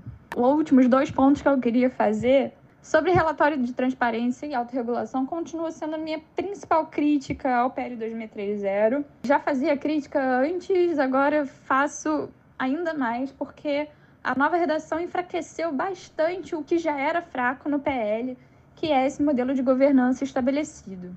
E aí, o que, que aconteceu né, com esse modelo de governança de autorregulação? O PL, na versão, nessa, nessa penúltima versão, ele previa ali um modelo de autorregulação regulada em que as plataformas seriam obrigadas a estabelecer códigos de conduta internos, né, um órgão fiscalizador interno para, de fato, fazer essa vigilância de possíveis é, ilícitos e atos, enfim, atos nocivos é, na, na, sua administração interna. O que a gente tem agora, né, com essa nova alteração Agora as plataformas não, não têm mais uma obrigação de uma elaboração de relatórios sobre moderação automatizada, sobretudo. esses relatórios é, agora passa a ser função do CGI, do Comitê Gestor da Internet, requisitar informações específicas e aí as plataformas precisam responder, né? Eu acho isso bastante ruim, porque o CGI não deveria ter esse tipo de atribuição. As plataformas deveriam fazer com que é, relatórios fossem enviados, mesmo esses relatórios né, com sigilo, com que elas é, chamam de sigilo comercial. Isso deveria ser enviado, ainda que de forma secreta, ao CGI, né? Mantendo aí uma obrigação de sigilo, mas enviados ao CGI periodicamente também, a fim de facilitar a fiscalização, né?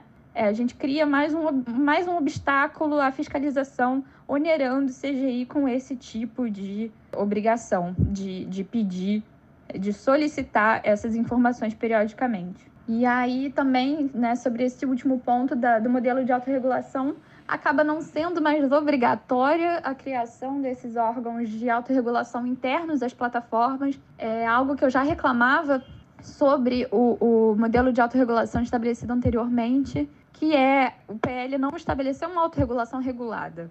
Porque a gente fala de regulação da autorregulação quando a gente estabelece um órgão específico para lidar com é, um órgão público específico para lidar com a autorregulação, né? Uma agência reguladora, uma autarquia, é um órgão que tem a capacidade de fazer vigilância sobre a autorregulação das, das empresas, né? No caso, agora a gente não tem nem essa instituição e nem a instituição criar, que viria a ser criada pelas plataformas. Então, eu acho tudo isso um pouco complicado. Para finalizar, eu acho que o PL está perdendo uma oportunidade imensa de poder, é, de fato, criar uma autoridade que fizesse a fiscalização das plataformas, como, por exemplo, a Autoridade Nacional de Proteção de Dados, que foi criada pela Lei Geral de Proteção de Dados para fazer esse tipo de fiscalização né, da atividade das empresas e recomendações, também uma função pedagógica que pudesse, por exemplo, inclusive uniformizar esses relatórios de transparência. Basicamente, a gente perdeu enfraqueceu muito esse mecanismo de transparência e de responsabilidade na, nas, para as plataformas nessa última versão. Então eu acho que ficou bem ruim da forma como tá. Bom, Yasmin, então, ó, parabéns aí pelo trabalho. Acho que esse é um tema, as pessoas acham que não, não, tem nada a ver, mas afeta tudo que a gente faz, né? Hoje está tudo conectado. Exato. É, vamos conversar mais vezes aí à medida que o projeto avançar para ver se melhora ou não. E obrigado pela entrevista. Imagina, obrigada, Carlos. Eu que agradeço aqui. Qualquer coisa a gente está à disposição. Bom, essa foi a entrevista que eu, Carlos Alberto Júnior, fiz com Yasmin Curzi sobre a regulamentação das plataformas digitais no Brasil. Se você gostou, compartilhe nas suas plataformas digitais, nos seus grupos de WhatsApp, de Telegram, mande o link por e-mail. E se você acha importante apoiar o jornalismo independente, considere a possibilidade de contribuir com roteirices. É possível colaborar pelo Pix, pelas plataformas Apoia-se, Catarse e também pelo YouTube. Essa entrevista com a Yasmin já está lá. Os links estão nas informações do episódio. Obrigado pela companhia e até o próximo Roteirices. Valeu!